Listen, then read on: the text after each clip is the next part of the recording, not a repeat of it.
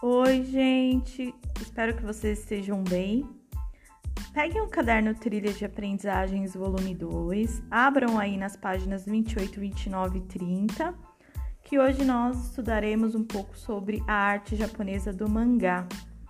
A atividade 4 vai tratar exatamente dessas características do mangá.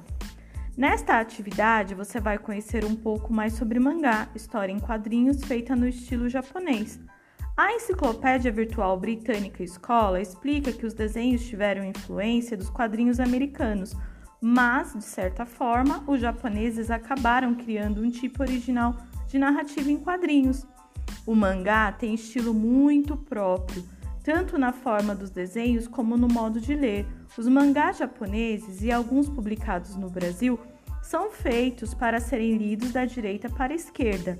As personagens têm olhos grandes e, quando há uso de cores, tudo é muito colorido, ainda que boa parte do que chega ao leitor seja em preto e branco. Nesse caso, apenas alguns desenhos ou a capa são bem coloridos. O criador de mangá é chamado mangaka. Os mangás muitas vezes ganham versões animadas para a televisão e são chamados animes. No Brasil, por volta de 1995, os animes Cavaleiros do Zodíaco, Pokémon e Dragon Ball, que passavam na televisão, ajudaram a popularizar o estilo mangá.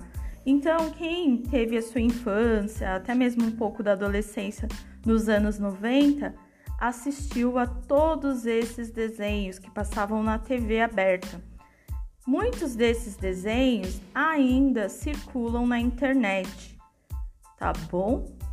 É, logo na página 29, nós temos aí a leitura de um mangá. Então, a proposta é que vocês leiam o mangá e depois disso também façam a leitura de um texto que fala sobre Moçambique.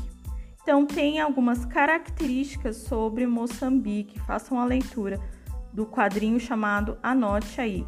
Depois, respondam as questões. Então, as questões estão aí de acordo com o mangá que vocês vão ler ou já leram, tá? Qualquer dúvida, entrem em contato comigo me escrevam que eu estou à disposição para respondê-los. Até a próxima. Tchau, tchau.